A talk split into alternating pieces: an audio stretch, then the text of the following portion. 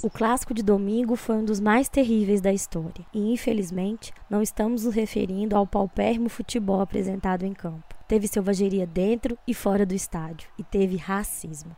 Olha sua cor, gritou o torcedor durante ataques racistas a um dos seguranças do Mineirão. A cena, felizmente, foi registrada e compartilhada Brasil afora, o que vai facilitar na identificação dos racistas. Enquanto isso, na Ucrânia, dia 10 triste. Na partida entre Shakhtar Donetsk e Dinamo de Kiev, o brasileiro Tyson ouviu xingamentos racistas vindo das arquibancadas. Conformado, Tyson mostrou o dedo e chutou a bola em direção à torcida. Foi expulso. Saiu do campo chorando. Dentinho, companheiro de equipe, chorou junto. Os crimes ocorridos no Mineirão e na Ucrânia não podem ser analisados como casos isolados. E dizer que um torcedor racista, homofóbico ou machista não representa a torcida é mentira. Não é só futebol, não é só no futebol. Hoje daremos continuidade ao episódio anterior Contaremos de novo com a presença de Maida Bernardes, que no episódio 62 compartilhou com a gente uma abordagem conceitual do racismo estrutural e reflexões sobre a situação da mulher negra no estádio. Se não ouviu, ouça. Se ouviu, ouça de novo pois ela arrasou. Eu sou Isabela Santana. Eu sou Luciana Boar. Eu sou Rafaela Freitas e começa agora o episódio 63 do podcast das Marias. Ei, sensação, sensacional. Firma, firma, firma. fogo nos racistas. Olá, pessoal. Começando agora o podcast. A gente vai vou retomar a conversa da, do último episódio, porque não teve jeito, não tem como a gente não voltar a falar de racismo depois de tudo que aconteceu no último clássico. Primeiramente, queria dar boas-vindas para Mayra. Mayra de volta. Oi, pessoal, tudo bem? Tô aí de volta. Fez um sucesso com, no último podcast. Pois é, fui aclamada pelos meus saberes. Tem gente que ainda valoriza o conhecimento científico, gente, viu? Finalmente os humilhados sendo exaltados. Gente, antes da gente entrar na pauta principal aqui, é, vamos falar do jogo. Eu tô de greve, eu não falo mais de desempenho do Cruzeiro nessa temporada. Mas vocês que viram, comentem aí, Cruzeiro 0, Atlético 0, no que dizem ser ter sido o pior clássico da história, não só pelo que aconteceu nas arquibancadas e nos arredores do Mineirão, mas principalmente por conta do futebol patético apresentado pelas duas equipes. Acho que a Isabela que foi pode comentar melhor. é, então, eu fui ao jogo ontem, né? Na verdade, se for para falar de, de futebol, do que foi apresentado, na verdade, para mim não existiu jogo. Foi um jogo muito ruim, tanto na parte do Atlético como do Cruzeiro péssimo, péssimo. As equipes são muito fracas. É, o Cruzeiro é medonho, é, não tem banco. Hum, para mim, assim, nem deveria ter tido jogo. Eu queria, na verdade, eu não sei se as meninas vão querer falar sobre isso agora ou mais pra frente, sobre o que aconteceu nas arquibancadas, mas eu queria falar antes, assim. Eu tô um pouco assustada com, com o que virou a torcida do Cruzeiro. Assim, o que eu vi ontem durante o jogo, pouquíssimas músicas de incentivo ou lembrando do Cruzeiro ou lembrando do clube. O tempo inteiro é, falando do rival, xingando o rival. Beleza, faz parte do jogo. Quando não é racista e homofóbico, né? Isso é cultural, ok. Mas o que mais me impressionou foi assim, que, sei lá, gente, em 100, 100 músicas, enfim, 100% do que estava sendo cantado lá, 95 eram para xingar o rival. E a torcida é, provocando, né? Uma organizada provocando a outra. Eu ficava olhando para aquilo eu falava, gente, mas como assim? As organizadas do Cruzeiro, uma cantando, provocando a outra. Desde o último jogo contra o Flamengo, eu não ia no estádio. Não tenho essa pretensão mais de ir. E acho que depois de ontem eu só confirmei mesmo que eu não quero. É, aquele ambiente para mim não, não dá mais. Eu fui porque eu estava com um primo de fora e ele disse que queria muito conhecer um clássico, porque no estado dele o futebol não é assim. eu falei com ele, agradeço a Deus, porque não é assim, que vocês não têm essa cultura lá. É, tem sim times né, no estado dele, mas não com a proporção que é Cruzeiro e Atlético. E é óbvio, óbvio que ele gostou, achou legal, estava literalmente turistando, achou fantástico o estádio, o tamanho do estádio, a torcida é, cantando do jeito. Mas pra mim, é, eu me senti um pouco fora d'água, assim, sabe? Eu me senti um peixe fora d'água, na verdade. Pra mim não, é, não, não faz sentido mais, sabe? Assim, sei lá, eu acho que pra mim deu, de verdade. É, eu me senti muito mal ontem vendo, vendo a torcida fazer o que tava, o que tava fazendo. E sei lá, pra mim eu cansei. De verdade mesmo, eu, eu cansei. Não dá mais. Mas clássico sempre é assim também, não? É, é, é, piorou, você. Eu acho que você também tá mais crítica, né? Pode ser, mas é assim, sabe quando você olha e fala assim.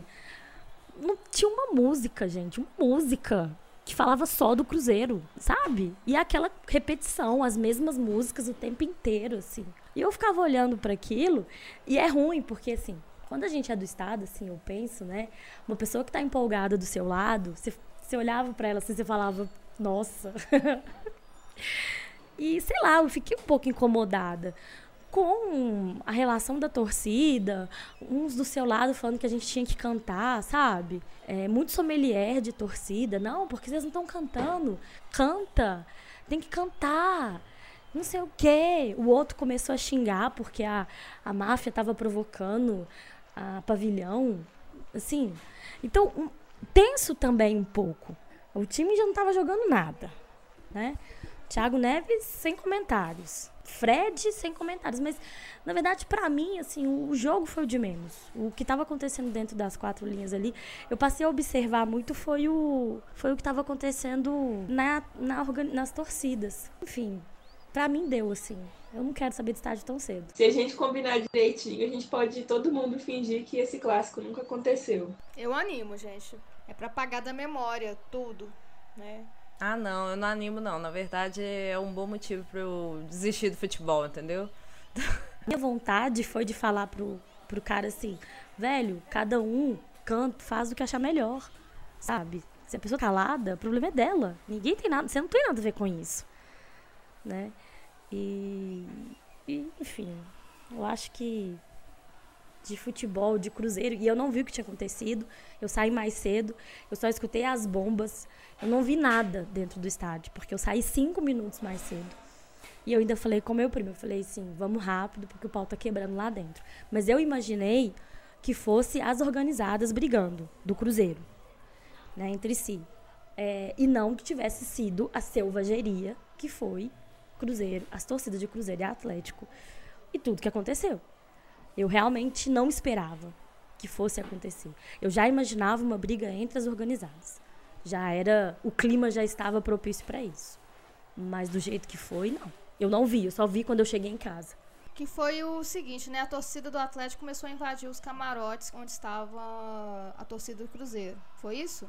Que eu não entendi até agora um, um pouco da cronologia, do que, que aconteceu. Eu vi no, no Twitter que parece que um cruzeirense jogou uma garrafa de vidro na torcida do Atlético. O cara bebendo vodka, gente. Tipo... Pois é. O cara entrou com a garrafa de vodka, começou a beber vodka, jogou. Eu não sei, né, se foi primeiro a garrafada ou se foi primeiro a invasão. Mas eu sei que teve essa sequência de, de situações até que é, a segurança é, do Mineirão foi lá para tentar é, coibir a torcida. Deixa eu fazer só um adendo, Rafa, em relação a isso que aconteceu, das, do choque e tudo. É, eu achei muito estranho, quando eu entrei, eu não vi o choque do lado da torcida do Cruzeiro. E eu comecei a procurar o choque. Eu nunca tinha ido a um jogo de porte que o choque não estivesse na torcida. Lá em cima, onde eles costumam ficar. Eu ainda comentei, falei, gente, cadê o choque? Aí eu olhei e vi que o choque estava só do lado da torcida do Atlético. E eu fiquei sem entender. Eu falei, por que, que só tá de um lado e não dos dois lados? E aí eu vi também torcedor que pulou, né? Como eles fazem. O segurança não pode fazer nada, vai lutar contra 30, 40. Mas eu realmente estranhei, porque em todos os jogos que eu já fui, Grêmio, São Paulo, Flamengo, sempre tem o choque. E não tinha dessa vez, gente só do lado da torcida do Atlético. Então, eu não sei o que aconteceu. Eu realmente até gostaria de perguntar por que que não tinha. por que, que tava só do lado da torcida do Atlético? E eu até achei estranho, realmente, porque eu pensei, é, os caras estão pulando aqui as divisórias, óbvio que se tivesse o choque aqui, eles não pulariam. E, gente, sem brincadeira nenhuma, não tinha um policial do lado da torcida do Cruzeiro. Ninguém. Ninguém. Então, assim, eu realmente fiquei assustada com, com, com o que eu vi ontem no sentido de, de polícia, né? De policial e de tudo que envolveu. Tinham poucos seguranças também, eu achei. Principalmente lá em cima, no anel superior. Eu não vi muitos. Tinha um cara que eu acho que tinha um que tava só entre a divisão do. Porque eu fui de vermelho ontem. De vermelho com amarelo. Mas não vi mais. Então eu queria entender realmente o que, que aconteceu ontem. Assim, Mineirão podia vir explicar. A polícia poderia vir explicar. Eu fiquei sem entender, de verdade. Assim, nunca tinha ido num jogo desse tamanho com tudo que aconteceu.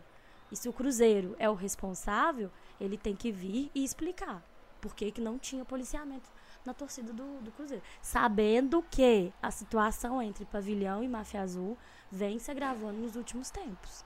Ontem teve Enem também, né? Acho que pode, pode estar desfalcada. Como é que, né? Não sei como funciona. Deve ter trânsito e tal. Eu li isso, que a esquadra não estava completa, a segurança particular lá, né? Privada, ela não estava com muita gente, porque teve que dividir para o Enem. E o policiamento é, é função a polícia que decide mesmo como vai ser. Então, é, meio que o Cruzeiro, acho que foi na nota do Cruzeiro que eles divulgaram isso, que ele meio que tirou dele da reta, assim.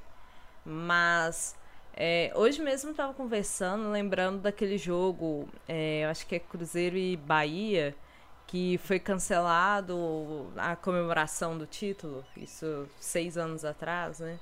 Em 2013, que teve a briga lá fora, tal, aquele quebra-pau danado. Aí eu tava lembrando hoje disso e do jogo de ontem, que naquele jogo em 2013 eu estacionei o, o meu carro lá no. em frente aos Minas. Porque eu achava que ia dar merda, sabe? E chegando. Assim, era muito tava muito na cara que poderia dar merda com cerveja liberada, estádio cheio. Aí eu fiquei pensando isso ontem, assim. O clima na torcida do Cruzeiro, é, por causa dessa grande rivalidade entre gangues, né? Já tá ruim há muito tempo. Eu não tô gostando mais de jogo sozinha porque eu tô com medo. O último jogo que eu fui, eu, eu saí mais cedo porque eu tô com medo. Aí não é possível que a polícia não conseguiu pensar que poderia dar mais merda ainda, porque além da briga interna na nas organizadas do Cruzeiro também teria a torcida do Atlético. Eu fiquei pensando assim, não é possível que esses caras não imaginaram que poderia dar muita merda.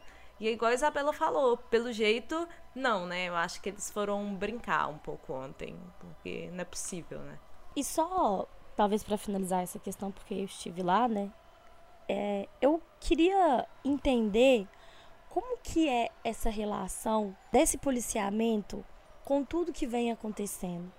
Porque eu vou voltar a falar. Todo mundo sabia que o clima entre as organizadas vem piorando cada vez mais.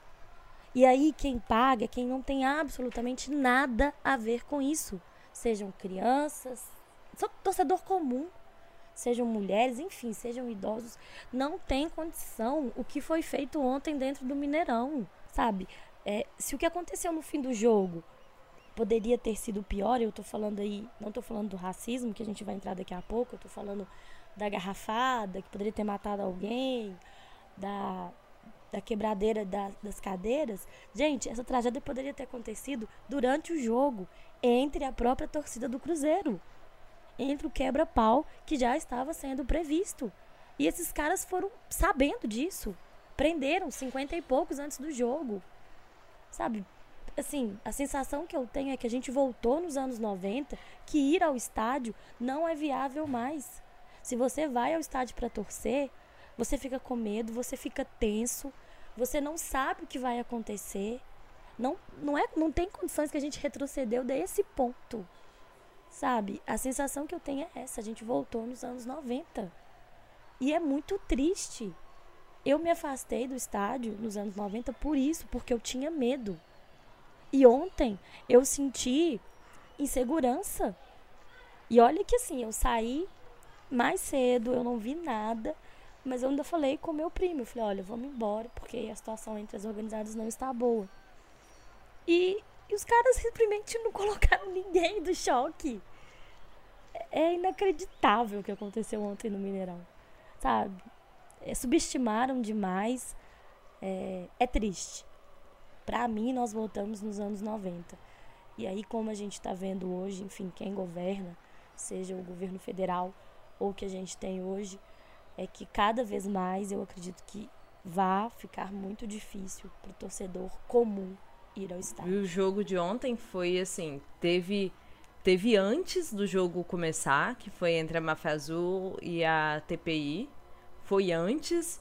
Aí parece que durante foi tranquilo e teve depois. então, eles tiveram 90 minutos de intervalo para pensar 90 minutos entre uma ação violenta e a outra pra reorganizar, sabe? E ver se, oh, gente, agora a torcida, o jogo tá ruim pra caramba, o negócio vai ficar tenso, vão ali pra divisa da torcida. Gente, eu acho que eu posso entrar pra inteligência da polícia, porque tá faltando um pouquinho ali, né? Sei lá, né? E para coroar todo esse clima de hostilidade, né, ainda teve o grande finale, que foi, né, quando a segurança foi lá para apartar um pouco né, o, o clima ruim que estava lá na torcida do, do Atlético. O segurança Fábio Coutinho, 42 anos, estava lá trabalhando e com, foi lidar com os atleticanos mais exaltados. Quando, pelo menos dois, né, foi o que a gente viu no vídeo, vai saber o que tinha, provavelmente tinha mais gente ali também xingando, não, não sei se de forma racista, mas enfim, tinham mais pessoas do que os dois que foram flagrados é, pelo vídeo, um chamando né, o segurança de macaco, falando sua mãe tá na zona, filho de puta, que não sei o que. E, e o outro é, chegou para ele, né, ele bate, mostrou a pele e falou, olha a sua cor, né? É, e eu, assim, é uma, não sei, é, é, racismo é racismo de qualquer forma, né? Mas quando é a pessoa. Uma coisa é chamar o outro de macaco, outra é ser, é ser muito específico, chegar pro cara e assim, vou te colocar no seu lugar, porque você é preto, né? Olha pra sua cor, o cara aponta pra pele e, e, e isso me doeu tanto, assim, essa cena foi, reper, repercutiu o Brasil inteiro, foi fantástico. É, parece que já identificaram, né, os caras que estão no vídeo, a polícia ainda não é, não divulgou, mas enfim, parece que já foram identificados, já é né, um, um avanço aí. É claro que depois a gente vai falar também sobre essa individualização dos casos de racismo, é, mas enfim, já, mas tem que ser punido, a gente fica um pouco aliviada vendo essa possível punição ser aplicada. É, mas eu queria puxar essa, esse papo aí, né, de olha a sua cor, é, isso me doeu muito mais do que o, um grito de macaco, assim. O que, que vocês acham? Eu acho que eu vou, vou, vou tacar para Mayra essa questão, assim, se tem um peso maior quando a ofensa ela é muito específica para a cor da pele. Eu acho que sim e não, na verdade. Porque a maioria das injúrias raciais, né, que a gente escuta, são direcionadas mais para desumanização das pessoas negras. Então, é, o macaco não é uma, um animal, né? Não é humano. A maioria dos xingamentos mais populares, assim, de injúria racial são são xingamentos relacionados à desumanização das pessoas negras. E no caso dele, apontar para a pele, assim, eu achei muito, muito direcionado e muito pouco comum mesmo que isso aconteça. Mas depois eu fui assistir o vídeo todo, assim, da confusão, né? Tentando entender o que eles estavam gritando. E eu acho que ficou bem evidente ali na hora até uma certa. um ódio meio de classe mesmo, assim é uma tentativa de diminuir o, o segurança por ele ser segurança e por ele ser negro. Então, assim, é, você é um bosta, você não é nada. Então, assim, tentando é, diminuir o segurança só porque ele estava ali trabalhando. Assim, eles nem sabiam, né? Não, não tinham como saber, mas nem, nem sabiam que o segurança também é atleticano. Isso é verdade. É, ele é torcedor do Fluminense e do Atlético. Ele é carioca, tá aqui há cinco anos. Tem uma história bem legal, assim. Acho que foi o tempo que contou, entrou em contato com ele. Ele não tinha noção da repercussão que o caso ganhou. Depois que ele foi ver que a família dele morando em outro estado teve acesso ao vídeo. Aí que ele falou, né? Ele, ele falou, ó, me xingaram, xingaram minha mãe, fiquei ofendido. Mas eu tinha uma, uma eu tinha que cumprir meu, meu papel, né? Meu trabalho, eu não poderia sair. Então ele teve é, sangue frio naquele momento, né? Porque se ele quisesse dar uns tapas bem dado, teria meu apoio, mas claro que seria demitido ou seria, enfim. É, tem isso também. Mas enfim, é, teve um. Ele conseguiu segurar, trabalhou normalmente e parecia que era faz um dia comum na vida dele. E se não fosse essa repercussão que o caso ganhou na mídia. É, e teve uma coisa que eu fiquei pensando assim na repercussão também, que foi o post do Thiago Neves, né? Que foi um dos poucos que se manifestou sobre isso, além do, do Atlético, né? O Cruzeiro, como sempre, não falou nada. É, o Thiago Neves foi é, tentar repudiar né, o ato e falou assim que os joga tem jogadores do Atlético também, que também são de cor.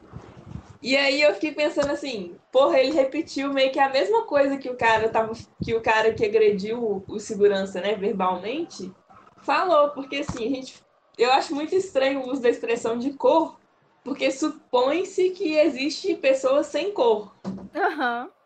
Então, assim, é muito estranho. Às vezes eu fico pensando que que as pessoas não sabem nem reagir, assim, quando o assunto é esse. Sim, eu, eu vi, tava, gente, o Thiago Neves manifestando lá em Boston. E Mayra, a Mayra tava é, acompanhando aí, eu tava acompanhando, na verdade, o, os tweets da Mayra mais cedo. E ela falou assim, você falou assim, na verdade, Mayra, é, ai que preguiça quando o racismo, que é estrutural, fica sendo discutido individualmente, né? Eu estaria aliviada se o único racista fosse o que aparecesse no vídeo e se tudo acabasse com punição dele. Eu queria que você comentasse mais essa fala sua, né?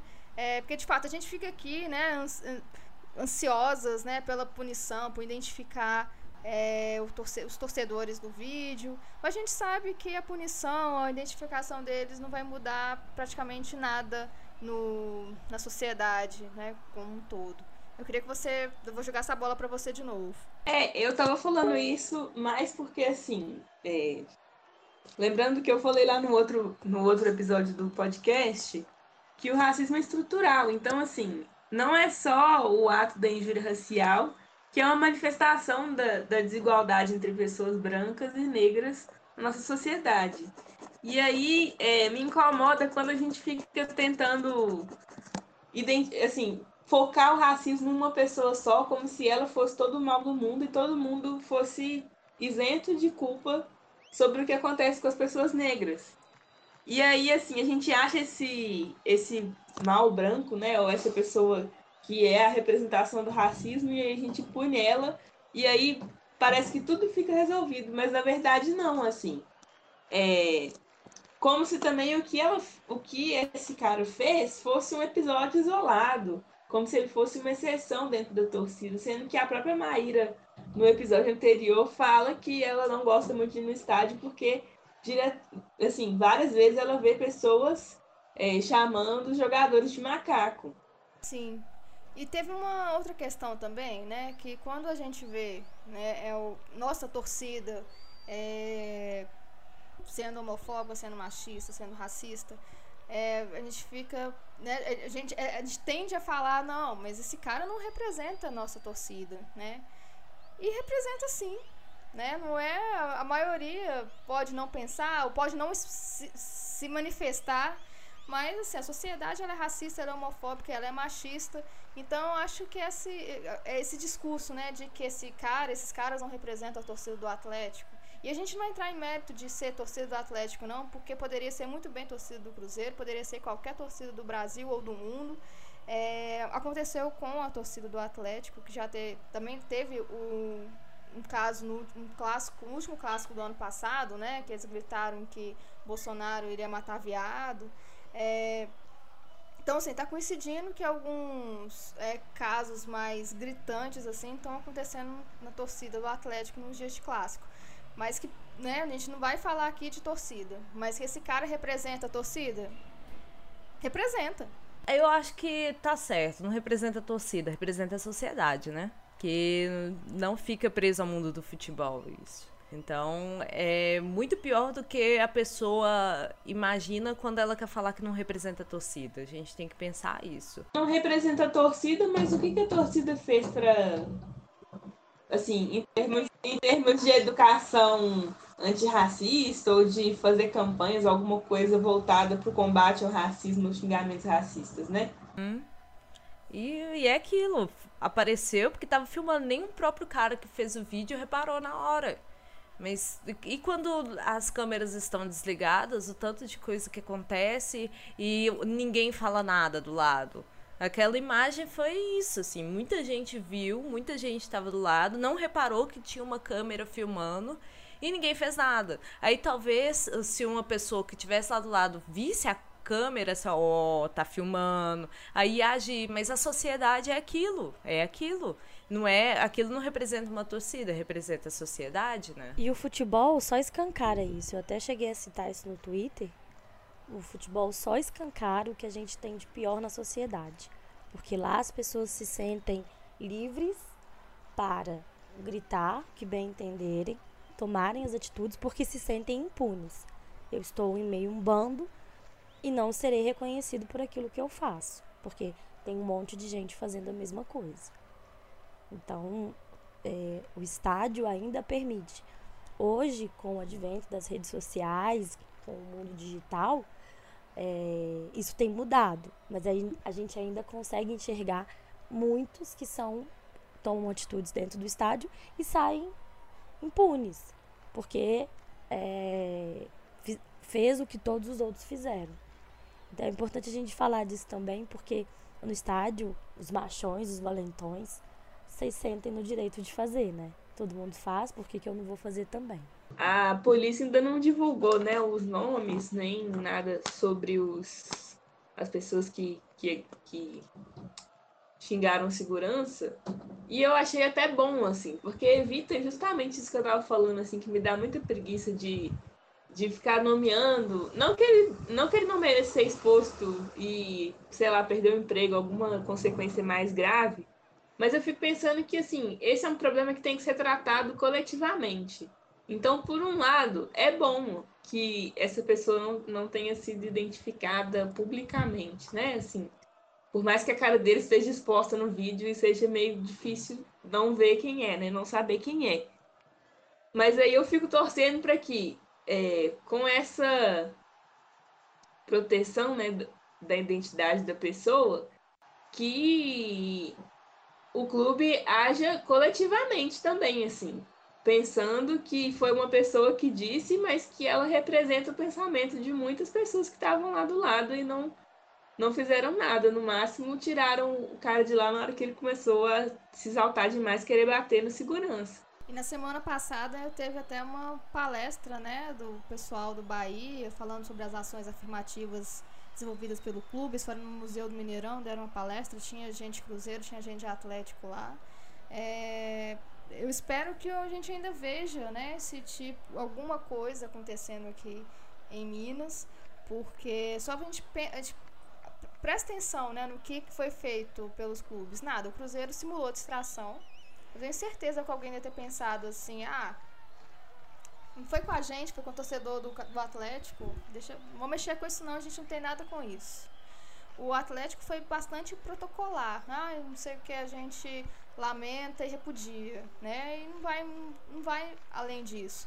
O Mineirão postou alguma coisa, até a última vez que eu dei uma olhada, não tinha postado nada a respeito também do, do caso. Eu nem vou condenar o Mineirão, o Mineirão sempre tem umas ações legais, eles podem estar pensando em alguma coisa, vou dar um crédito aí, vou dar uns dias, é, um tempo aí para criticar o Mineirão, mas assim, é, pouco se falou, muitos têm se falado, mas os envolvidos diretamente no, no, no episódio não, não se manifestaram, né? Eu também achei, Rafa, o posicionamento de todos eles muito ruins. Tanto do Atlético, eu achei uma notinha bem patética. Churuca. Assim, sabe? Se sou eu escrevendo uma matéria, é, uma nota dessa, eu fatalmente perguntaria três vezes se era só isso mesmo que as pessoas que, né, que eu, que eu escrevesse. O Cruzeiro tirou dele da reta, não é comigo. Foda-se. Foi problema, como sempre, né? O problema é da torcida do Atlético. A culpa é da torcida do Atlético. Foi a torcida Como do Atlético. cruze... Como se não tivesse tido o Cruzeirense jogando Isso, garrafa de garrafa vodka, né? poderia ter matado alguém, né? É, o que eu até disse ontem é que não dá para justificar é, a garrafa de vodka com o ato criminoso que aconteceu do racismo. Isso não dá para fazer. Mas o que a gente sabe é a selvageria do que aconteceu ontem dentro do Mineirão era obrigação dos envolvidos se posicionarem mais fortemente, né? Como você disse, o Mineirão tem um posicionamento muito legal, mas me assustei a forma como eles é, lavaram um pouco as mãos também. Então, eu não sei o que aconteceu ontem na parte administrativa, logística, mas a sensação é pra mim, assim, não só, não só a polícia disse vai dar merda e a gente sabe que vai, mas o próprio Mineirão, a própria administração, a Minas Arena ontem, parece que também sabia que ia acontecer isso. Tipo, vai dar merda e a gente vai ter que arcar com os prejuízos, né? Só que eles não imaginavam que fosse acontecer o ato que aconteceu ontem do racismo, além da garrafa que voou e que, segundo algumas pessoas, foi o estupim. Foi o estupim para que isso acontecesse. Não justifica um bando de animais. Para mim, aquilo não é torcedor, são animais, né? Um é um é bandido para mim, né? Eu digo bandido porque é racista. E aquele tanto de, de gente supostamente torcedora do Atlético invadindo o- os camarotes onde estava a torcida do Cruzeiro. Aí quando você olha pro lado da torcida do Cruzeiro, as organizadas estão brigando. Então, assim, eu não sei. Talvez o Mineirão deveria ter se posicionado mais, mais forte, e o Cruzeiro também. Mas só voltando na garrafa de vodka, é, como que consegue entrar com uma garrafa de vodka, gente? Dá pra entrar com maconha, dá pra entrar com, com pó, dá pra entrar com bomba, mas vodka é uma coisa muito específica, tem toda uma proteção, porque é garrafa de vidro e tal. É, mas aí é só pra jogar uma problematização no ar, assim. Vocês viram qual. Já que a gente tá falando de cor de pele, né? Vocês viram qual é a cor da pele do portador da vodka? Mas será que ele não, Não. pegou lá? Hum, É branco, né, Hum. gente? Então, assim, eu Branco. fico imaginando. a- Aí eu já jogo de novo pra, pra Mayra. É, uma coisa que me veio à cabeça agora, eu nunca, nunca passou na minha cabeça antes, que é a questão de revista, assim. A revista para o torcedor negro, com certeza, eu imagino, ela é muito mais caprichada, né? Ah, com certeza. Na verdade, assim, você nem precisa, nem precisa efetivamente chegar no segurança. Se estiver segurando qualquer coisa, vai mandar você jogar fora, assim. E aí tem uma coisa engraçada, teve um- uns, uns tempos pra trás que meio que bombou um tweet de uma menina meio famosinha, assim, negra, falando do porquê ela não saía de Havaianas. E aí eu fiquei lembrando de mim, assim, é, que eu sempre fui educada para usar bolsa pequena especificamente em estádios e coisas que vão ter revista, porque a bolsa pequena, tipo, já demonstra que você não tá levando nada, tipo assim, não vai ter quase nada dentro da sua bolsa, sabe? E eu fiquei Aham. pensando nisso, assim, essa preparação que eu faço antes de sair de casa e do meu armário de não ter bolsa grande, porque as pessoas sempre acham que eu tô levando alguma coisa ou que eu tô roubando alguma coisa, tipo assim, não entro no supermercado de mochila, sabe? Caralho, gente. É... Não, não sei como que é isso, né? É bizarro. Eu lembro que ano passado eu meio que causei um climão assim no amigo oculto da firma. Que eu fui contar da história que eu fui comprar o champanhe pra menina que eu tirei no amigo oculto. E eu fui no Verde Mar. E aí nesse dia eu tava voltando da faculdade e eu tava de mochila. E aí eu entrei no Verde Mar de mochila, obviamente, vários seguranças me seguindo. E nenhum vendedor queria me atender. Aí teve um que veio pro meu lado, eu fui chamei ele pra ele para perguntar e tal, para pedir sugestão. Aí eu falei assim: "Ah, eu tô de mochila, mas eu vou comprar, eu sei o que que eu quero e tal". Aí ele ficou todo constrangido. Mas é muito comum assim, tipo, eu entrar em supermercado de mochila e só por estar de mochila eu ser seguida assim. Tenho que dizer, Mayra, eu fico chateada, fico puta, vai tomar no cu segurança, moço do Verde Mar. É, mas eu imagino, aí né, o cara lá entrou com uma voz, o cara é branco e tal, tava de camarote, então assim, com certeza fizeram uma revista Male Male, se revistaram, porque eu confesso que eu nunca fui devidamente revistada no Mineirão. Abra a bolsa, o que, que tem na bolsa? Aí eu começo a listar, ah, tem chave, tem celular, quando eu vi a mulher já me empurrou lá pra dentro. Então é, é, então é uma questão aí que me veio à cabeça e com certeza tem uma. Na, na, as revistas são caprichadas para uns e ignoradas para outros, né? Até porque uma, uma garrafa de vodka é um negócio difícil de esconder, né? Assim, mesmo, mesmo de mochila, assim, é muito difícil passar despercebido. É, mas camarote ali, né? Enfim, é o que eu queria queria falar dessa desse negócio da revista, que teve uma vez que eu não, não lembro se eu comentei isso aqui no podcast. Eu tava entrando no Mineirão, recentemente esse ano, ano passado. Aí tinha uma mulher negra que estava fazendo a revista. Aí teve uma mulher que deu um chilique falando que não queria ser ser revistada por essa mulher. Nossa, mas eu fiquei com tanta raiva, com tanta raiva. E a moça da revista, ela ficou sem graça, ela não sabia como reagir. E a mulher deu um chilique falando que por ela não, por ela não, não seria revistada, ela tinha o direito disso. Por ela não. Aí todo mundo na fila, né? É, a fila de mulher só tem mulher. Todo mundo assim, não é possível. Olha o chilique dessa mulher. Mas eu naquela situação, vendo, eu acho que eu até tuitei isso na época claramente ela não queria falar com as palavras, mas claramente ela estava sendo racista, né? Mas eu sabia, eu não sabia como agir, eu não sabia, a mulher ela simplesmente não, não quero, não vou, não vou. Deu vontade de pegar e não um tapa na cara dela, mas eu acho que isso não é o certo, apesar que esse povo tá pouco se fudendo para que é o certo ou não.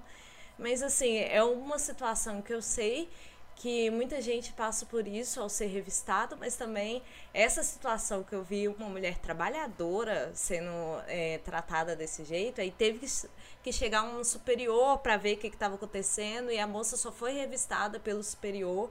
Sim, dá vontade de, ô, oh, sua filha da puta, eu aposto que tem droga dentro dessa calcinha, tira aí agora, sabe? Porque dá muita raiva, sabe? Mas eu me senti impotente. Eu eu não quis, aí ela saiu, aí ficou eu, mais umas duas pessoas na fila conversando com a moça, assim.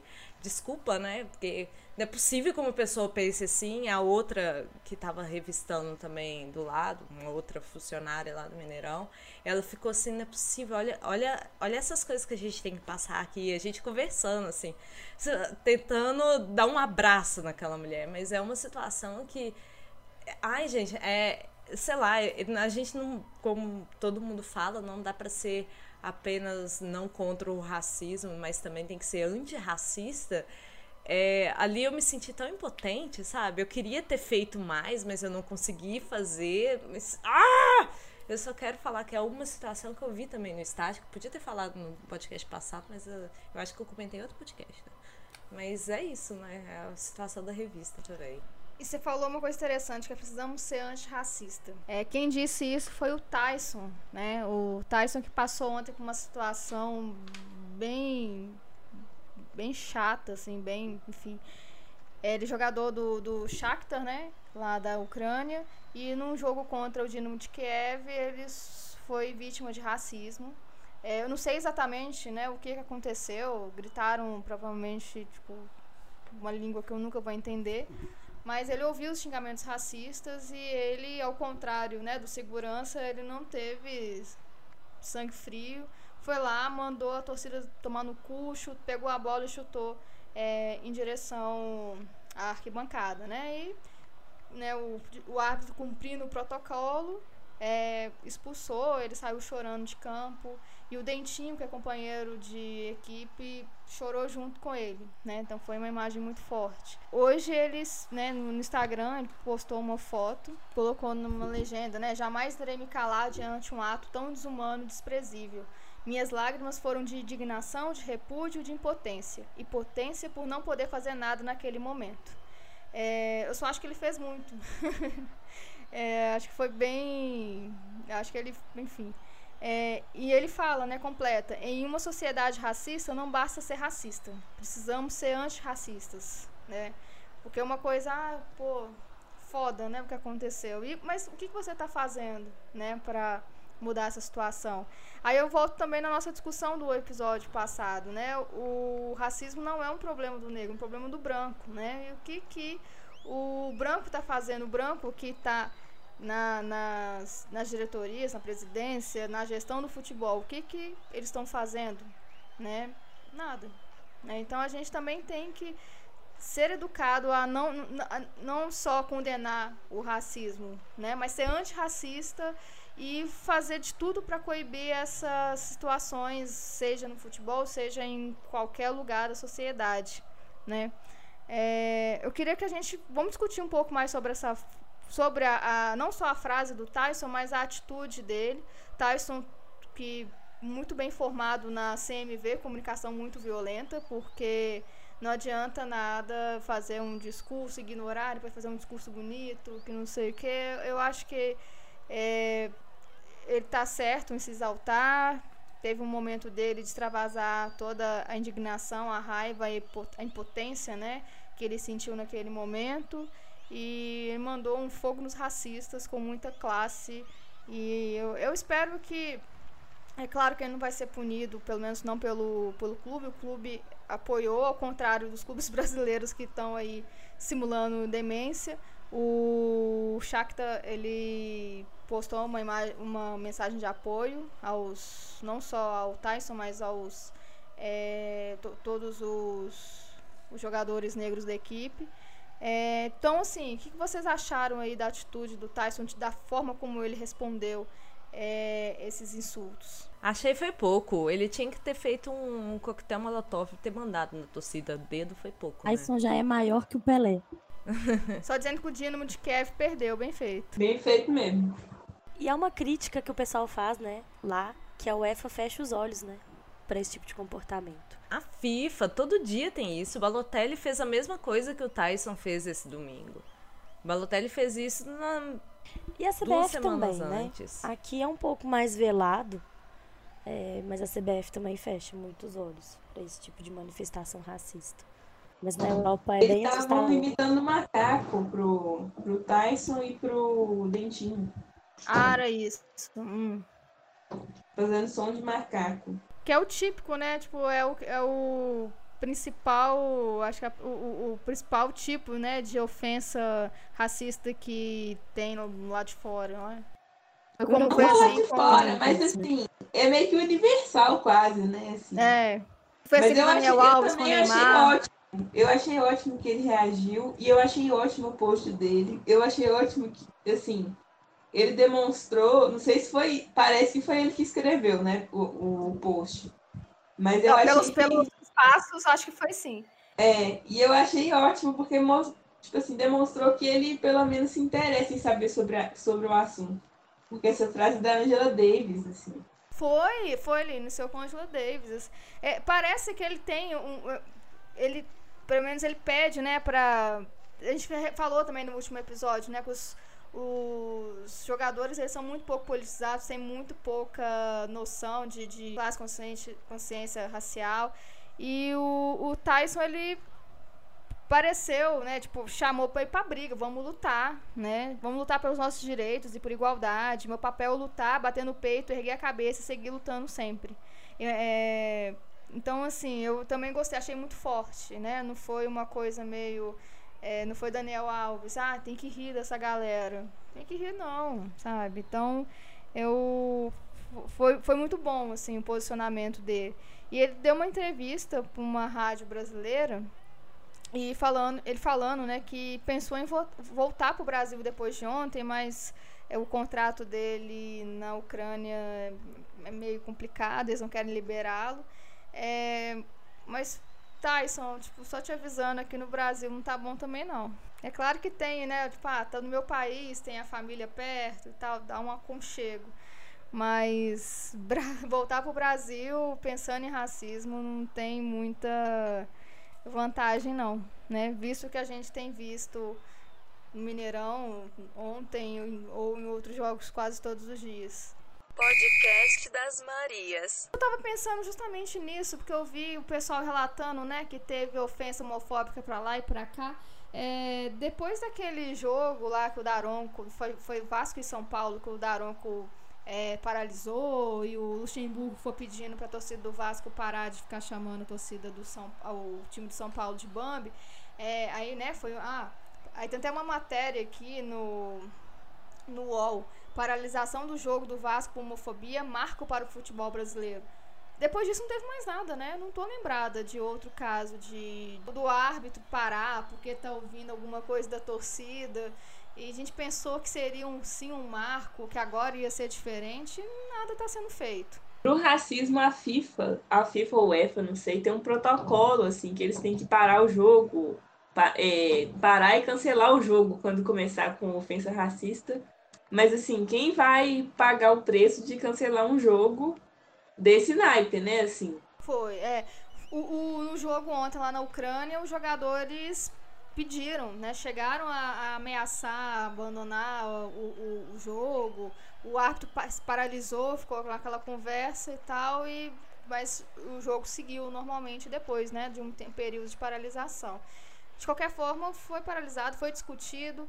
Mas no, no, Brasil, acho que depois daquele jogo do Vasco, o pessoal está parando para do VAR. É, eu vi uma reportagem aqui é, do Super FC dessa segunda, falando que o STJD vai denunciar. Aí ele traz aqui o artigo que fala do assunto.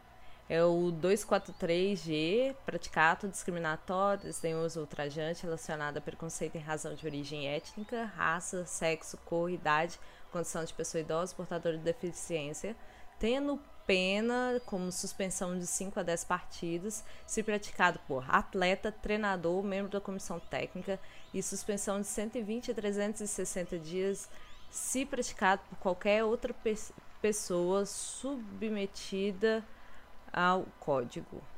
Então, bom, torcedor sim, é, tá incluso. Parágrafo 1 do artigo diz que, caso a infração prevista nesse artigo seja praticada simultaneamente por considerável número de pessoas vinculadas a uma mesma entidade de prática desportiva, essa também será punida com a perda de número de pontos atribuídos a uma vitória no regulamento da competição, independentemente do resultado da partida, prova ou equivalente, e na reincidência com a perda do dobro de número de pontos atribuindo a uma vitória no regulamento da competição.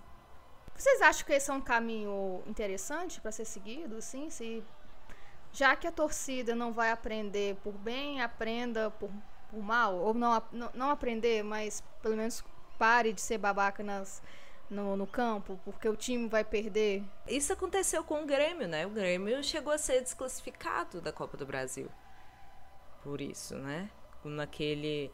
No caso da, da torcedora e foi contra o Aranha, né?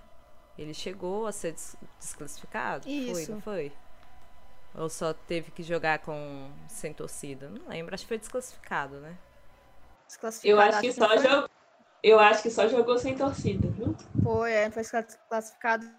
Não. É porque tem dinheiro no meio, né? Então é meio complicado classificar um time assim num, numa competição por causa disso, apesar de, de, na minha opinião, ser o correto mas assim, é um preço muito alto e que as pessoas não estão dispostas a pagar para dar uma lição, sabe? Para mostrar que realmente é uma preocupação dos times. Ah, não, gente, foi aqui, foi excluído sim. STJD exclui Grêmio da Copa do Brasil por ofensas racistas à aranha. 3 de setembro de 2004, de 2014. Não estava nem lembrado disso. Porque eu tô tão desacreditado, né, que eu esqueço até que às vezes é, o regulamento serviu para alguma coisa. Pois é, aí hoje, quando fala, o povo até fala que a torcida do Grêmio é racista, sempre lembra do, do desse episódio, né? Por mais que é, há vários outros episódios, não é, pode ter mudado ou não, etc. Mas assim, ontem, é, depois do vídeo da torcida do Atlético, desses dois torcedores, muita gente relembrou o Grêmio. Aí muitos gremistas, ah, depois falam que a torcida do Grêmio, blá blá blá. Mas meio que ficou marcado, né? Então, se o STJD for punir mesmo, como deve punir, é, isso vai ficar marcado. Eles vão lembrar. E eu espero que muita gente não repita. Não é? E eu não falo isso por rivalidade. É, é porque é uma punição que tem que ser feita mesmo. Se tá na regra, tem que ser, tem que ser feita. E daí rivalidade. Eu tô um pouco me lixando, assim. Mas é porque é um jeito de para esse povo pensar um pouco antes, assim. Porque até, se até hoje lembra do Grêmio, se foi cinco anos atrás, vão lembrar do Atlético também. E só falando do Grêmio, ontem eu vi uma, um print rolando aí de uma mulher que estava falando sobre a decisão do STF, né, de soltar é, de, de, soltar os presos, né, antes das de, é, não, né, de, da, do golpe que eles deram no Lula, enfim. Aí ela falando assim, não, mas então eu queria ver se os os filhos, as filhas, sei lá, dos, dos ministros é, fossem estuprados, que não sei o que e tal. É uma, um comentário mega infeliz. Aí você vê a foto de capa da mulher, a mulher com a bandeira do Grêmio. Eu falei, gente, nada que. Gente, o, o, o Grêmio, eu acho que ele precisa, mais que qualquer outro clube, talvez, do Brasil hoje, é, pensar em alguma ação afirmativa do que como faz o, o Bahia, porque sempre, acho que uma vez por semana, pelo menos, é, viraliza um print de algum torcedor do Grêmio sendo babaca de alguma forma, sendo racista, homofóbico, sendo mega reaça, assim. É meio preocupante, né? É claro que não é pro, o problema não é o Grêmio, né? Tem uma questão lá do Sul, cultura e tal. É, mas a partir do momento em que as pessoas estão falando merda, vestindo o uniforme do Grêmio, ou usando né, os símbolos do, do, da agremiação, né? Eu, eu, assim, eu acho que é um problema de imagem mesmo. Você vai ficar, pô, gremista é racista. Eu vi gente falando, ah, eu odeio o Flamengo, mas sou mais torcer pro Flamengo que torcer para esse time racista, né? Então, tem uma questão de imagem muito forte, né? E fica aí a dica aí pro Grêmio fazer um benchmark lá com o pessoal do Bahia, porque tá precisando. Eu ainda fico pensando assim, é, porque os jogadores ok, é, eles são ganham, mais, ganham muito dinheiro e tal, talvez se fizer uma análise mais fria, você possa, não possa considerar que eles são pobres ou, ou algo do tipo, mas eles são a maioria de origem pobre, assim. E eu fico pensando que isso intensifica ainda mais o racismo, porque, igual eu falei no começo, assim, o jeito que eles estavam falando com, com segurança antes do cara chegar e falar, olha a cor da sua pele, eram coisas muito, muito pesadas, assim, que reforçavam que o cara, porque ele era segurança, ele não vale nada e que ele não é nenhuma pessoa, assim. E eu fico, eu reparo muito o jeito que as pessoas tratam quem trabalha com prestação de serviço, né? Assim, vendedor, segurança, trocador, etc. Essas funções, assim que tem gente que chama de subemprego, mas assim, geralmente são, são funções desempenhadas por pessoas negras e são, são profissões em que as pessoas, quanto mais escuras elas são, pior, assim, elas são tratadas de maneira mais, mais mal educada, mais grossa, mais completamente descabida, só porque elas estão ali desempenhando aquele papel que tem a sua importância, sabe? Aqui, gente, o Observatório da Discriminação Racial do Futebol mandou pra gente hoje os dados atualizados sobre os casos de racismo é, no mundo. Na verdade, mais específico aqui do futebol brasileiro. É, até agora foram, são 42 casos que estão sendo monitorados pelo Observatório, é, 13 é, brasileiros no exterior. Né? Então, esses números foram atualizados depois do que ocorreu nesse o último final de semana, tanto no Mineirão quanto lá na Ucrânia. É coisa pra caramba, assim. Isso no futebol brasileiro. Eles monitoram também é, casos internacionais envolvendo pessoas também de outros países, né? Não só jogadores brasileiros. É, é coisa demais, gente. 42 casos de racismo só no futebol brasileiro é, é absurdo. E teve um caso recente de um jogador sub-20 também, se eu não me engano, do Botafogo, que foi vítima também de é, racismo nesse último final de semana. foi um final de semana bem intenso, vamos dizer assim. Foi tá sendo complicado. É engraçado porque quando a gente pega para fazer um giro, né, e observar quantos casos de racismo acontecem todos os dias, e parece que é tão natural que poucos repercute. Quando é um jogador famoso, né, como o caso do Dentinho, do Tyson, nossa, aí tem uma dimensão, um engajamento. Mas às vezes quando é um jogador da Ucrânia, sei lá, da série B deles, quando é da Rússia, né, que a gente sabe que são países que, que o racismo acontece muito mais é, nos estádios, a Itália também tem esse, esse perfil, assim, não, não acontece tanto, tanta repercussão. E eu acho que é, hoje, com as redes sociais, a gente tem que agradecer muito porque tem acontecido com mais frequência da gente conseguir ver esses casos.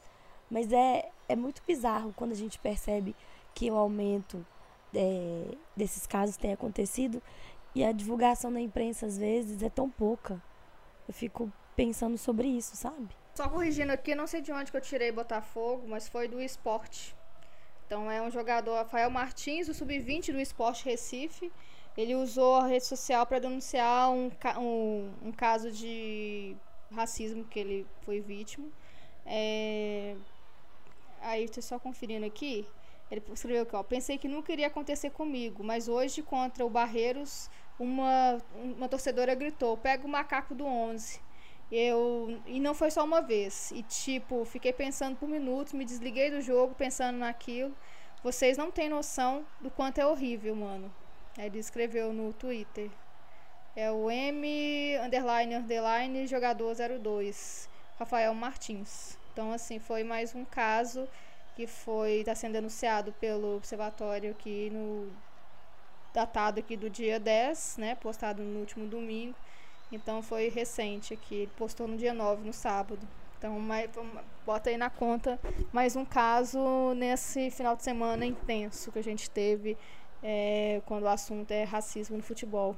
E a gente estava falando, que eu estou ainda no site aqui do Observatório é, da Discriminação Racial no Futebol, e tem uma entrevista muito legal aqui da Mega Rapinoe, né, jogadora dos Estados Unidos, que ela tem sido uma voz muito importante, né, para as questões é, de né, apesar dela ser branca, ela tem falado muito assim por de racismo e a, muito também sobre machismo e homofobia. É, e ela fala que as, ela critica né, o combate falho contra o racismo no futebol internacional. Ela chama como uma piada. Né? E ela, ó, nós, nós não vamos aceitar isso. Isso não é algo que estará no nosso jogo, né? Ela falando da seleção é, americana.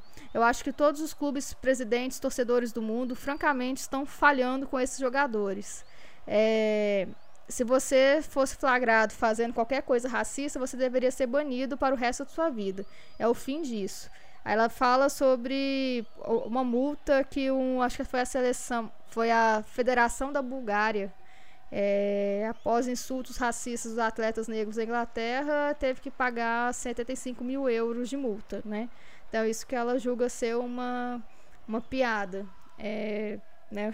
Uma, que são 75 mil euros para uma federação de futebol europeia, né?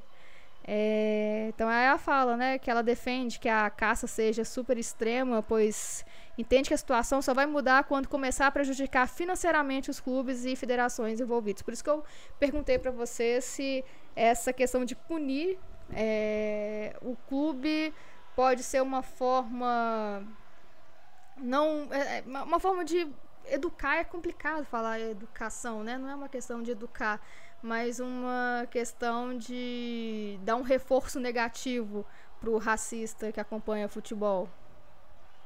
Por isso que eu joguei aquela hora, assim, né? De perder ponto, perder mano de campo. É, de uns tempos pra cá tem sido. Vamos ignorar a garrafa de vodka é, de ontem, de, de domingo passado, é, mas assim, as pessoas não estão jogando mais radinho e tênis e chinelo no campo, né? Porque é, quando alguém ameaça jogar alguma coisa no campo, a a, os próprios torcedores, não, não, não, não, não joga não, joga não. Eu já vi alguém ameaçando jogar, acho que foi um celular, e as pessoas seguraram a pessoa para não é, jogar. Então teve essa de novo, não quero falar educação, mas teve sim esse movimento de não posso fazer isso por mais que eu queira, mas vai prejudicar o, o meu time, o meu clube.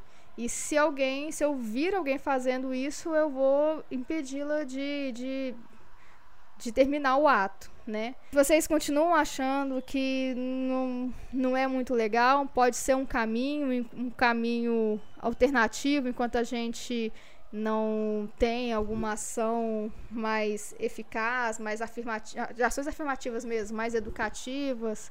É, o que, que vocês acham? Eu acho que, infelizmente, o, o caminho é esse. Não gostaria que fosse. Gostaria que a conscientização fosse maior, da consciência de classe, da conscientização é, do outro, principalmente na questão do negro, né? Mas eu não vejo muita, muita alternativa para uma sociedade hoje tão, é, tão cruel, é, tão machista, tão racista, porque quando falar não existe racismo no Brasil, é, como a própria Mayra brincou, ai, chamar de leite azedo é preconceito e tal. Então eu acho que tem sim, tem que acontecer a punição no bolso, os clubes têm que sentir, porque é só assim que é, o preconceito e o racismo estrutural vai mudar. Não acho que também que seja o ideal, mas infelizmente o que manda nesse país é o dinheiro. Então, tirando o Bahia, que promove ações, que se preocupa em conscientizar, que se preocupa em ser um agente social no futebol, os outros clubes não estão nem aí né? Nem aí. São notas porcas, na maioria das vezes, na minha opinião. Notinhas apenas para falar que fizeram alguma coisa. Eu acredito que sim. O caminho é esse. Lamentavelmente, né?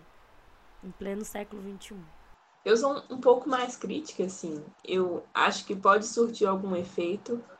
É, sou um pouco crítica, um pouco meio pessimista mesmo, porque eu penso que assim, o futebol não existe descolado da sociedade, né? Então, assim, enquanto a gente tiver líderes por aí que disseminam que o desrespeito, que o ódio são maneiras legítimas de manifestação é, contra coisas que você não concorda ou pessoas que você não gosta, né? Que, que o extermínio, a aniquilação, desumanização, as piores coisas que você pode fazer contra uma pessoa são válidas só porque você não concorda com elas ou porque você não torce para o mesmo time ou porque essa pessoa te desagradou de alguma forma, eu acho que, que pouco vai adiantar punir os, os clubes ou jogadores ou as pessoas que praticam essas coisas dentro do, dos estádios se, assim, todos os dias a gente tem notícia de que é, a maior autoridade, as maiores autoridades do, do país continuam legitimando esse tipo de coisa, assim. É, eu realmente fico pensando que o futebol não está descolado da, da nossa realidade social. E a nossa realidade social, infelizmente, é muito feia, é, é muito preconceituosa, é muito xenofóbica. E é a mesma coisa nos outros países em que, igual lá na Ucrânia, na Rússia, nos outros países, isso é é, de certa forma, é cultuado, né, cultivado entre as pessoas do país que esse tipo de, de ataque é tido como passável em algumas situações. Assim. Podcast das Marias.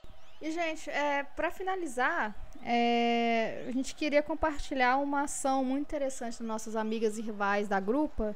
É, elas estão com uma, uma campanha né, de, de, do mês da consciência negra de sempre postar vídeos de mulheres né, participantes da grupo, não só participantes da grupo, mas teve a Paçoca também, jogadora do Atlético feminino, e é contando histórias e falando um pouco de racismo.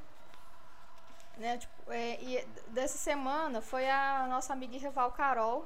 A gente vai colocar, tem um vídeo né, nas redes sociais da grupa, mas a gente coloca um áudio aqui ela resgatando um pouco da história e convidando todo mundo a estudar um pouco né, sobre a história do Brasil, a formação do, do da população brasileira, é, entender essa questão, por que que o, uma questão mesmo assim, né, de um atraso, vamos dizer assim, é, da população negra. A gente já falou sobre isso também, né, questão de educação. Então tem essas questões, por isso que é preciso ter ações afirmativas. É uma reflexão muito legal que a Carol convida os ouvintes ou telespectadores, telespectadores é ótimo, espectadores a, a fazerem, né, com essa com esse vídeo e a gente dá parabéns novamente aí para as meninas da grupo. Elas estão com a hashtag Grupa Preta, né, durante esse mês, com mulheres contando histórias, histórias próprias ou histórias compartilhando conhecimento sobre a história do Brasil e da formação da, da população brasileira. Então a gente pediu autorização, estão devidamente autorizadas a reproduzir o áudio da Carol. Olá pessoal, eu sou a Carol, estou aqui hoje para dar continuidade à campanha sobre o mês da consciência negra que a grupa está fazendo. Sou integrante da grupa e queria discutir, trocar uma ideia com vocês hoje sobre esse tema. Todo o processo de escravidão e a condução do fim da escravidão trouxe é, para a gente, culminou com a extensão do racismo e da discriminação. E, e disso tem origem vários outros problemas que vieram após esse, esse período, né, esse longo período. O Brasil é um país que tem muitos problemas com a sua história. O Brasil é um país que não, que não resolve os seus problemas históricos. E então isso vai se perpetuando. O Brasil se comporta como se silenciar, se não falar, se não tocar nesse assunto, se não resgatar essas memórias, fosse acabar com aquilo que já existia. Então, a gente acaba fazendo o contrário, acaba formando pessoas que não conhecem sobre a história, que não sabem o que aconteceu e que não sabem todas as consequências daqueles atos. E isso dimensiona muitos problemas que a gente tem hoje. A gente tem que fazer o contrário, a gente tem que aprender, a gente tem que estudar, a gente tem que evoluir, a gente tem que conhecer o que, que aconteceu, a gente tem que formar pessoas com entendimento, a gente tem que cortar frases, expressões, piadas racistas. Nós, o povo negro, fazemos parte da constituição cultural desse país. Nós fazemos parte da história.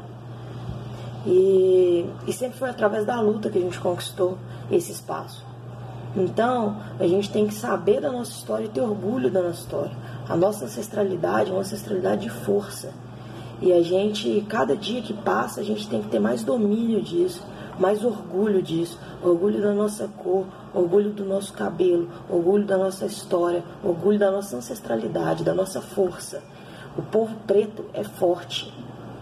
A nossa história é forte e a gente tem que se apossar disso, se ponderar dessa maneira e, e lutar e combater dia após dia tudo que vem contrário a isso. Pois é, a Carol ela fala na, nesse vídeo, quando ela pede para que as pessoas estudem, né? Como você bem disse aí, é, é quase que um pedido de socorro, sabe?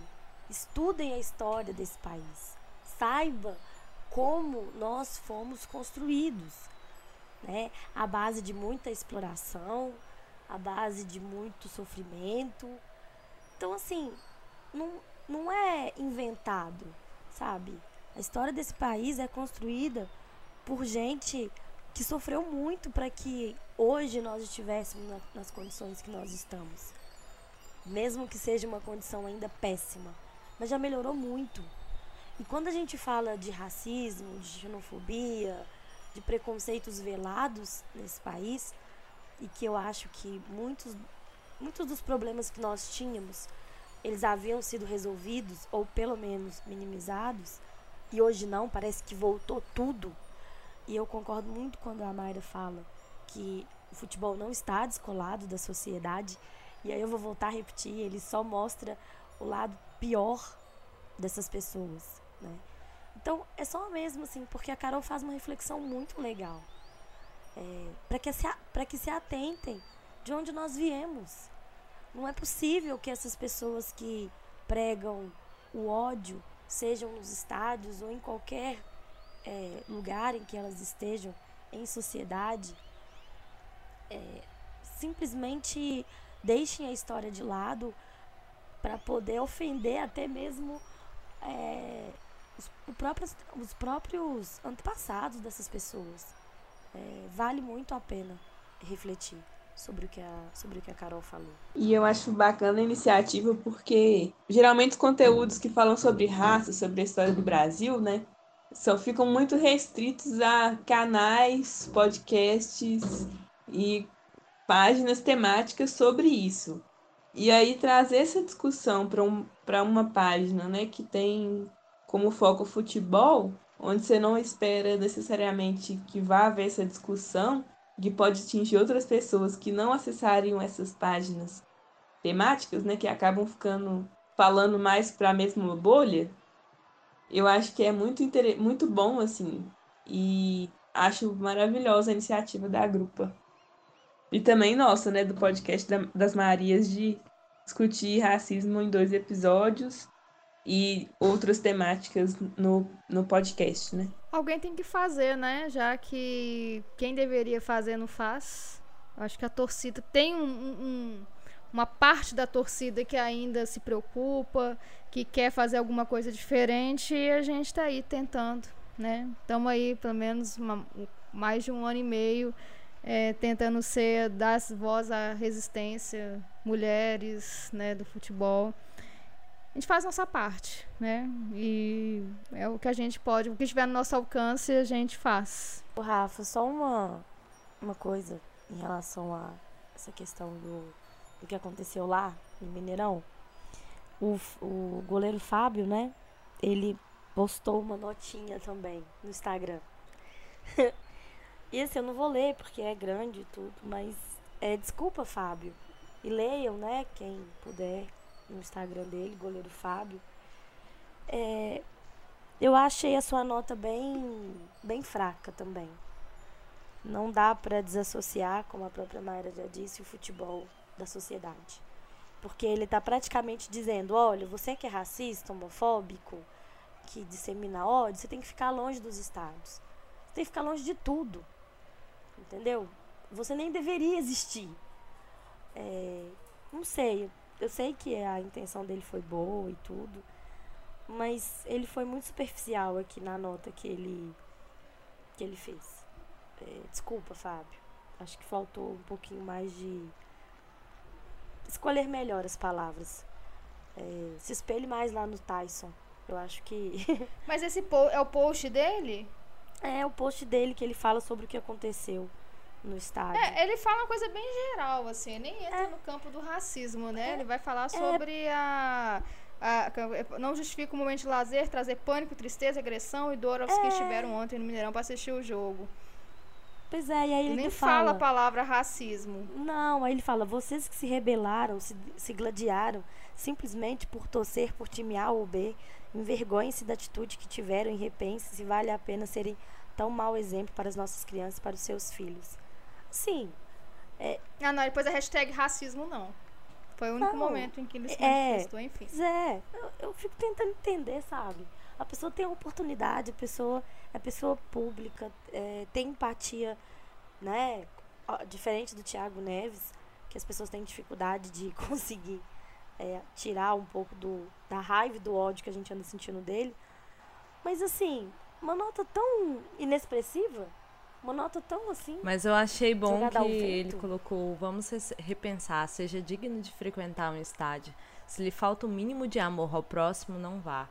Aí ele usou o racismo, porque assim, é, eu eu sou de uma família muito católica, muito católica, assim, extremamente católica. Meus pais vão à missa no mínimo seis vezes por semana. Não é exagero, não é.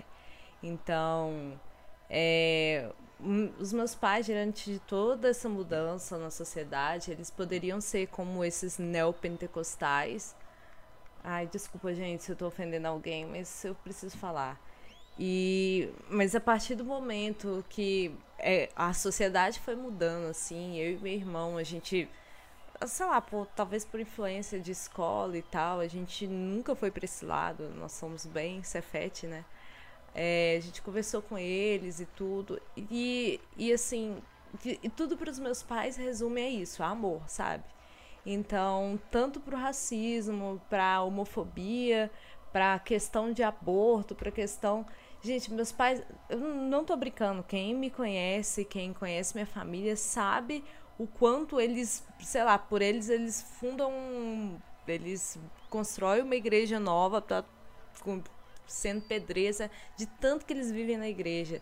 Mas eles entendendo que esse amor ao próximo é mais importante, eles eles entendem a sociedade, eles respeitam, eles falam mesmo do amor, assim, igual eu acho que comentei que teve um caso na minha família de um casamento homoafetivo e no primeiro momento meus pais estranharam, mas depois eles que foram cerimonialistas, sabe?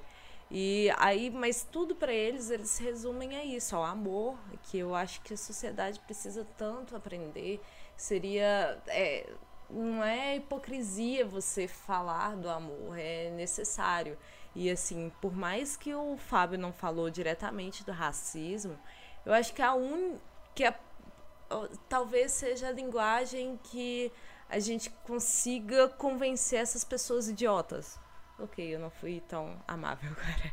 Mas é falar, caralho, você. Um mínimo, se você é neopentecostal, vai ver que o maior mandamento da igreja é amar ah, o seu irmão como a si mesmo. E não tem asterisco sobre raça, sobre a religião do outro, se é homossexual ou não. Sei lá, e assim, por mais será geral, assim, que generalizado que foi essa nota do Fábio, a gente precisa muito destacar isso, sabe? Eu, eu queria que a sociedade é, aprendesse um pouquinho mais. Parar com esse falso moralismo da porra. Eu, nossa, como eu. No momento eu tô com muita raiva de neopentecostais, assim. Mas é isso, gente. Se o Fábio que fala de Deus o tempo todo, se ele realmente entender isso, né, seria bom também.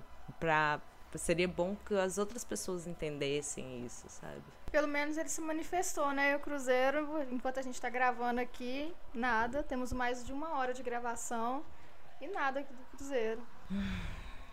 Triste. Opa, o Dedé falou, gente. É inacreditável que o ser humano tenha um sentimento como este, ainda que venha da mais profunda mais essência da alma. É inaceitável alguém julgar a outra pessoa pela cor da pele, raça, religião ou qualquer outra di diferença pois essa diferença não existe aos olhos de Deus. Você pode imaginar que o sentimento que tenho por um sujeito que ataca alguém com uma atitude racista é o ódio, a raiva e o nojo, mas na verdade sinto pena. Esse sim é um atrasado em relação a qualquer tipo de coisa, um atrasado em relação ao amor, tanto pregado por Deus. Ah, eu nem tinha visto isso. Atrasado em relação à própria vida e aos próprios sentimentos. Que Deus tenha compaixão de uma imbecilidade dessas, proferida pela boca de inacreditavelmente um homem, mas que a justiça dos homens pese sobre ele.